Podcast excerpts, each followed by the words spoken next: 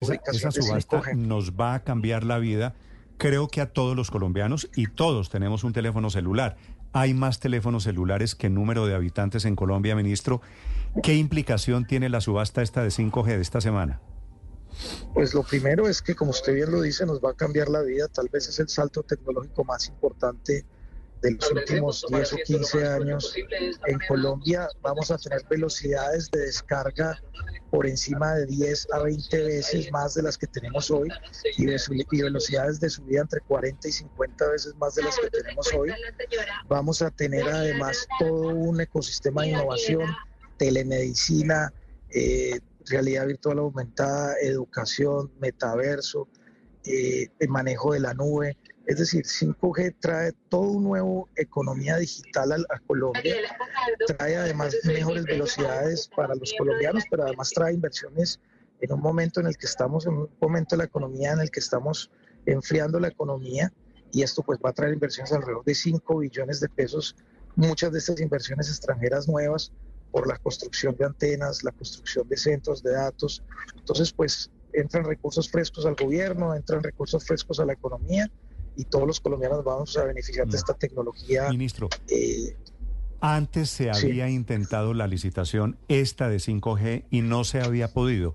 Esta vez, ¿por qué están pudiendo? Porque tuvimos voluntad política, porque evidentemente algunos operadores pues no estaban muy interesados en, en, la subasta, porque pues les toca, ellos no pueden aumentar el precio de las facturas, no pueden cobrar más, pero sí tienen que invertir mucho más en Colombia. Los que ganan son realmente los colombianos. Entonces, pues habían intereses de algunos operadores que no querían que pasara la subasta y obviamente algunos gobiernos pues accedieron a ese tipo de presiones o, pensaban que se iba a armar un despelote y prefirieron evitar problemas. Nosotros tomamos la decisión política y técnica y lo sacamos adelante y la confianza es toda en el proceso. Cinco empresas están participando, cuatro proponentes, trajimos un nuevo operador de telecomunicaciones brasileño a Colombia, hicimos una, una subasta totalmente transparente que genera confianza y yo creo que va a ser todo un éxito si todo sale bien el día miércoles.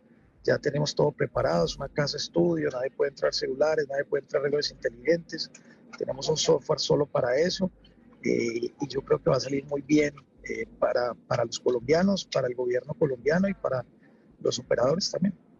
Claro, ministro, ¿y cómo sería la transición? ¿Automáticamente todos los colombianos con un teléfono celular llegamos a esa autopista de los 5G? Esto es una muy buena pregunta y, la quiero aclarar. Esto no es un, o sea, automático el celular sí se conecta, o sea, ningún colombiano tiene ni que cambiar de celular, ni pagar una factura adicional, ni es dañino para la salud, eh, pero obviamente el despliegue de la infraestructura toma un tiempo lo que, los compromisos con el gobierno es que el 51% de la población, más no del territorio, va a tener 5G en los próximos 36 meses.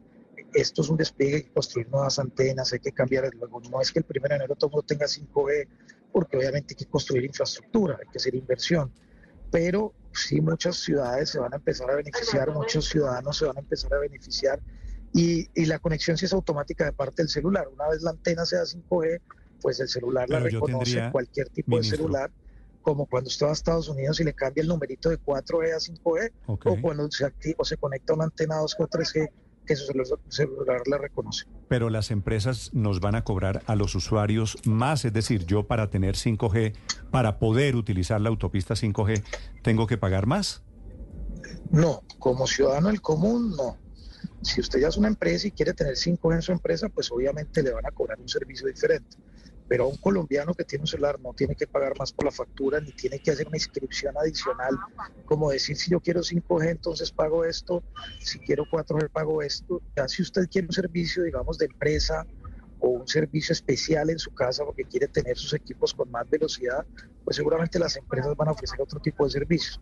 Pero al del común que paga hoy su, su, su celular, eh, usted tiene el derecho a conectarse en las antenas que están en, en, la zona en la que están y por eso no tiene que pagar más. Mm. Ministro, el ejemplo recurrente es que 5G o 4C o 4G son autopistas de comunicación diferente. Lo que adjudican es el pedacito, el tamaño de la autopista que se va a llevar Claro o que se va a llevar Movistar o que se va a llevar Tigo. Lo que adjudicamos es la banda de tres, es, digamos un poco, es una pregunta buena, pero es más técnica, digamos, lo que se adjudica es la banda de 3500 que permite tener una tecnología donde hay mayor velocidad. Entre las bandas son más altas, la velocidad es más alta, eh, la latencia es menor, las antenas tienen que estar mucho más, mucho más pegadas y lo que se adjudica es la posibilidad de en ese espectro utilizar esa banda para poder tener una tecnología que es mucho más rápida, una tecnología que tiene menos latencia y que presta un mejor servicio a los ciudadanos pero esa tecnología eh, puede trabajar como en cualquier celular en conjunción con 4G, 3G, 2G.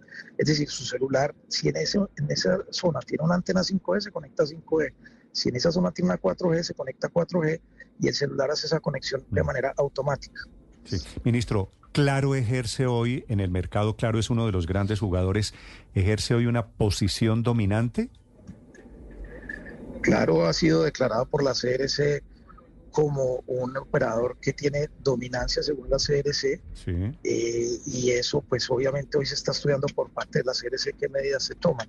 Lo que pasa es que había una confusión en la opinión de creer que el espectro y el mercado es lo mismo, que uno puede controlar el mercado desde el punto de vista del espectro y por eso algunas personas han pedido que haya medidas asimétricas, como la que en el pasado se tomó, donde se le prohibió a Claro concursar en algunas bandas y se hizo pero mire que claro sigue teniendo la mayoría del mercado. Mm. Luego está probado económicamente que una cosa es el manejo del espectro y otra cosa es el manejo del mercado. Hay empresas que tienen mucho espectro y poco mercado. participa en igualdad de condiciones frente a las demás para la subasta?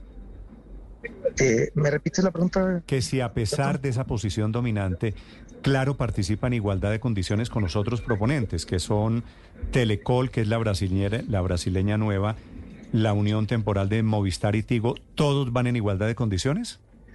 Claro, tiene una medida simétrica y es que así gane, eh, y aquí hay que aclarar que no puede haber un solo ganador. Eh, la, la, subasta está diseñada para que hagan hasta cuatro ganadores, porque pues un solo ganador sería promover una, un monopolio.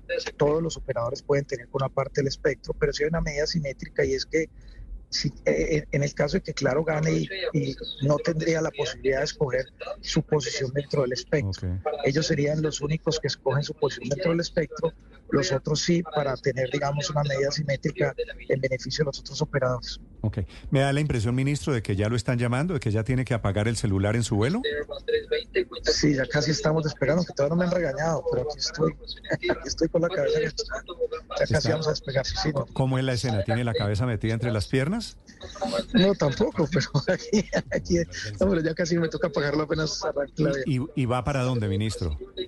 No, vengo de Montería, que estaba trabajando este fin de semana, y voy ya para Bogotá al evento que tenemos con el presidente. Ah, ustedes tienen hoy la, la cumbre de ministros, ¿verdad?